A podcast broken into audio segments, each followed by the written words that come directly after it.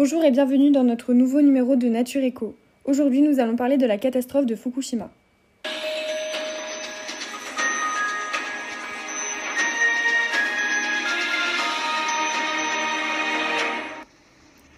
Le 11 mars 2011, le Japon a subi la grande catastrophe nucléaire de Fukushima qui a précédé le tsunami de 2011.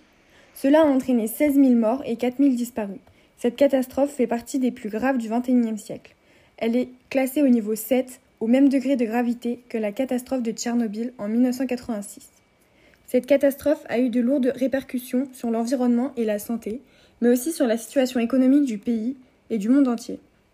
Pour nous accompagner et nous éclairer à ce sujet, nous sommes en compagnie de Gabin Lebihan, qui a étudié de plus près cette catastrophe. Je vais d'abord vous remémorer les faits avant d'interroger notre invité. Le 11 mars 2011, un séisme se produit d'une ampleur inédite au large de la côte pacifique du Tohoku au Japon. Il résulte du contact des plaques tectoniques Pacifique et Eurasie.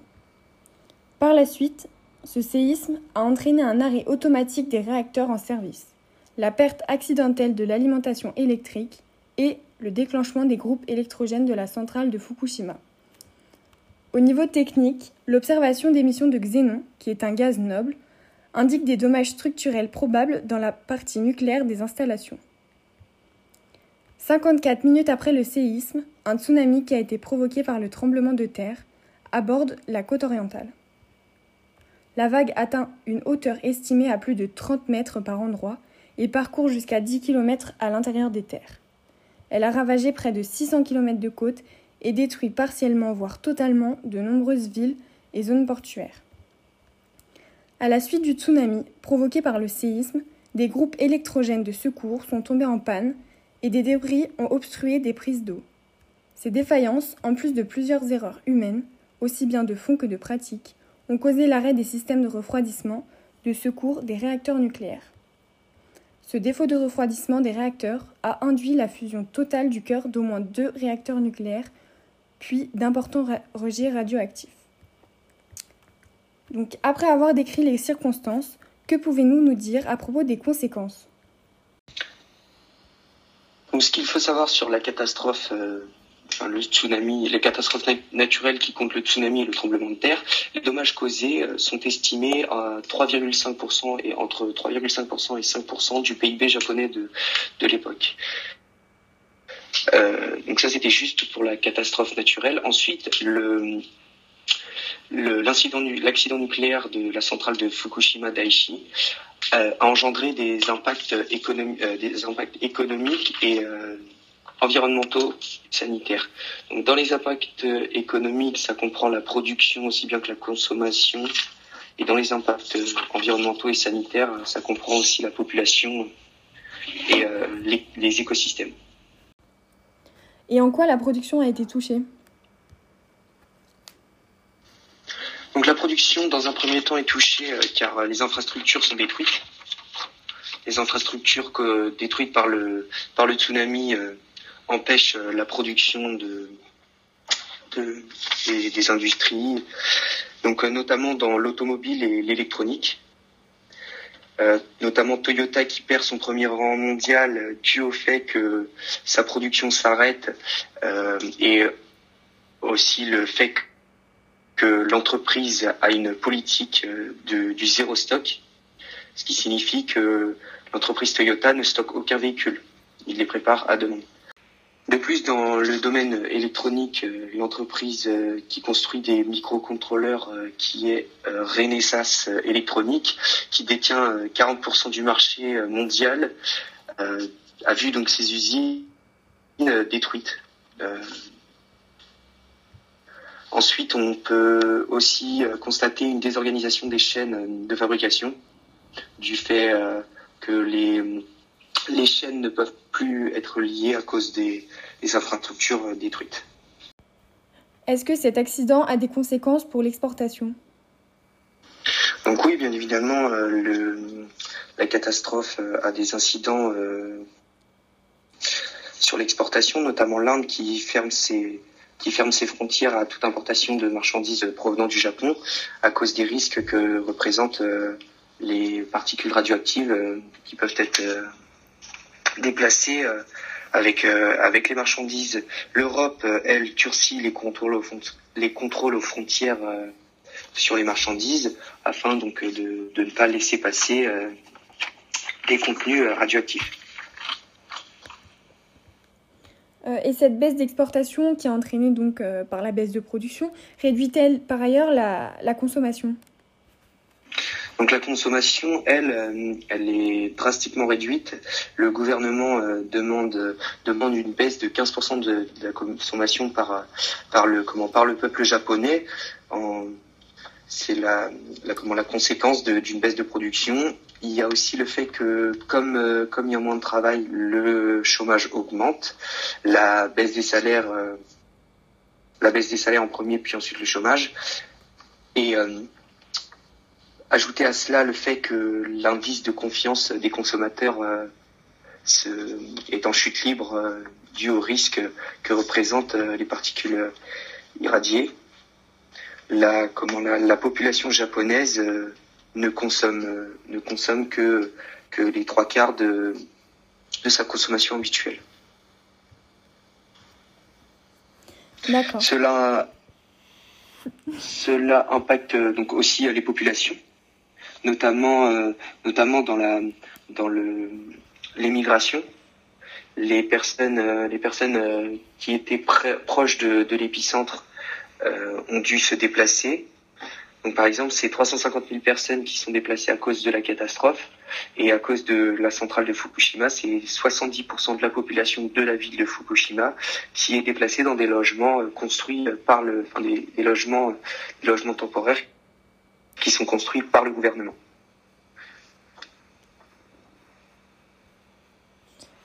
Euh, D'accord, donc vous nous avez présenté les conséquences économiques Maintenant, que, pouvez, que pouvez-vous nous dire sur les conséquences sanitaires et environnementales? Sont-elles euh, aussi importantes? Donc les conséquences sanitaires et environnementales, c'est désastreux, car euh, il y a eu des déversements radioactifs donc dans la mer euh, proche de, de, la centrale de la centrale nucléaire. Donc on a une pollution des eaux, une pollution des champs, une pollution de, de l'air atmosphérique. Donc euh, au niveau de l'agriculture et de la pêche, il y a une grosse paralysie euh, qui, euh, qui pousse les, comment, les, les travailleurs de ces domaines-là à, à, arrêter totalement leur production. Ensuite, au niveau de... Donc au niveau environnemental, donc les écosystèmes sont détruits. Et euh, au niveau sanitaire, euh, les, les comment les des, des mesures sont prises afin que que les que personne ne soit ne soit enfin, ne soit ne soit irradié. Donc on déplace euh, une zone de sûreté à 30 km autour de de la comment de la ville de Fukushima. À part la construction de logements temporaires, le gouvernement japonais a-t-il entrepris d'autres actions pour pallier à cette catastrophe? Donc oui, donc euh, le gouvernement japonais a mis en place euh, a mis en place des, mm, une augmentation de la TVA passant de 5 à 8 en 2014. Non, de 5 à 8% dans un premier temps. En 2014, elle a été augmentée à 10 euh, elle a aussi utilisé euh, les actions de la Banque centrale en débloquant 10, milliards, 10 000 milliards de yens, ce qui représente à peu près 84,6 milliards d'euros. Euh, il y a aussi eu des fonds, des fonds débloqués par par vote. Donc en 2011, ils ont voté le 180 milliards de, d'euros débloqués et en 2012, ils ont ajouté 25 milliards. Ce, dû à ces nécessités de fonds, ils ont dû faire appel à des euh, à des comment à des à des investisseurs euh, externes. Donc c'est pas le gouvernement qui finance la dette, mais c'est des investisseurs, des acteurs externes. Euh, ils avaient annoncé aussi un déficit dans l'année fiscale de 2012 à 2013, un, un déficit de 225% du PIB. Donc 225% du PIB euh, qui était à, à l'époque de 6 de 6203 milliards. Donc ça arriverait à peu près à 12, 000, 12 500, 12 500 milliards de dollars. le gouvernement le gouvernement annonçait aussi une une compensation pour les victimes de la, de la catastrophe de 42 milliards, sauf qu'une étude a démontré que les fonds n'étaient pas suffisants et qu'il fallait débloquer 80 milliards. En novembre 2016, cette analyse a été euh, réeffectuée et le gouvernement a annoncé 170 milliards de, dommages et intérêts. Et finalement, en 2017, euh, le chiffre final est tombé et c'est 193 milliards de dollars, d'euros, pardon, qui seront, euh, qui seront dédommagés à la population victime. Tous ces problèmes financiers vont-ils amener à une crise économique? Euh, pas seulement une crise économique, parce qu'il y a une crise énergétique, une crise de dépendance énergétique qui euh, doit pousser, euh, dans un premier temps, le gouvernement japonais à changer sa politique vis-à-vis des énergies fossiles, parce qu'il faut savoir, c'est que en plus de leur très grande dépendance énergétique, donc ils ont une très très grande dépendance énergétique pour pour le fonctionnement de leur pays, mais sauf qu'ils utilisent quasiment que des énergies fossiles. Donc euh, ce qu'il faut que le gouvernement japonais, c'est euh, qu'il exploite plus les, euh, énergies renouvelables en, développant le, secteur par exemple éolien ou hydraulique. C'est ce qui a été mis en place dans les années 2015. Ils ont utilisé ces énergies-là pour développer un programme de rupture avec les énergies fossiles. De plus, ce qu'il fallait savoir, c'est que soit 3% pardon, de l'électricité japonaise provenait du nucléaire et notamment de, de, de la centrale de Fukushima, ce qui a causé après le, le comment l'accident un arrêt total du nucléaire. Donc par conséquent, après la catastrophe, euh, le, toutes les centrales nucléaires ont dû être arrêtées, donc la part du nucléaire revient à, à zéro qu'ils sont obligés de trouver d'autres solutions pour, pour produire de, l'électricité en sortant de, de, cette dépendance à l'énergie nucléaire. En plus de cela, il y a une crise économique qui va plonger le pays dans, dans des années difficiles. Cependant, avec, euh, avec euh, le fait qu'ils débloquent les fonds, ils réussissent à s'en sortir. Ils réussiront sûrement à s'en sortir.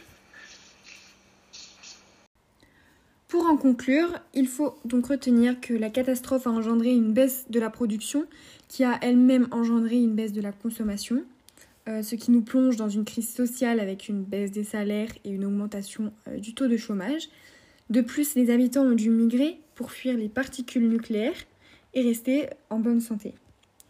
À cause de cet événement, la dette du Japon euh, grandit très largement, passant jusqu'à 225% du PIB. S'ajoutant à cela euh, le manque euh, de fonds qui les oblige à faire appel à des acteurs externes, le Japon se retrouve dans une position euh, de dépendance. Et la dégradation sanitaire et la gestion des conséquences déstabilisent le gouvernement japonais et le plonge dans une crise sociale, environnementale et aussi économique. Donc, euh, je vous remercie pour nous avoir écoutés, ainsi que Gabin Le Bihan pour son intervention très intéressante. Et on se retrouve prochainement avec un nouveau sujet. À bientôt.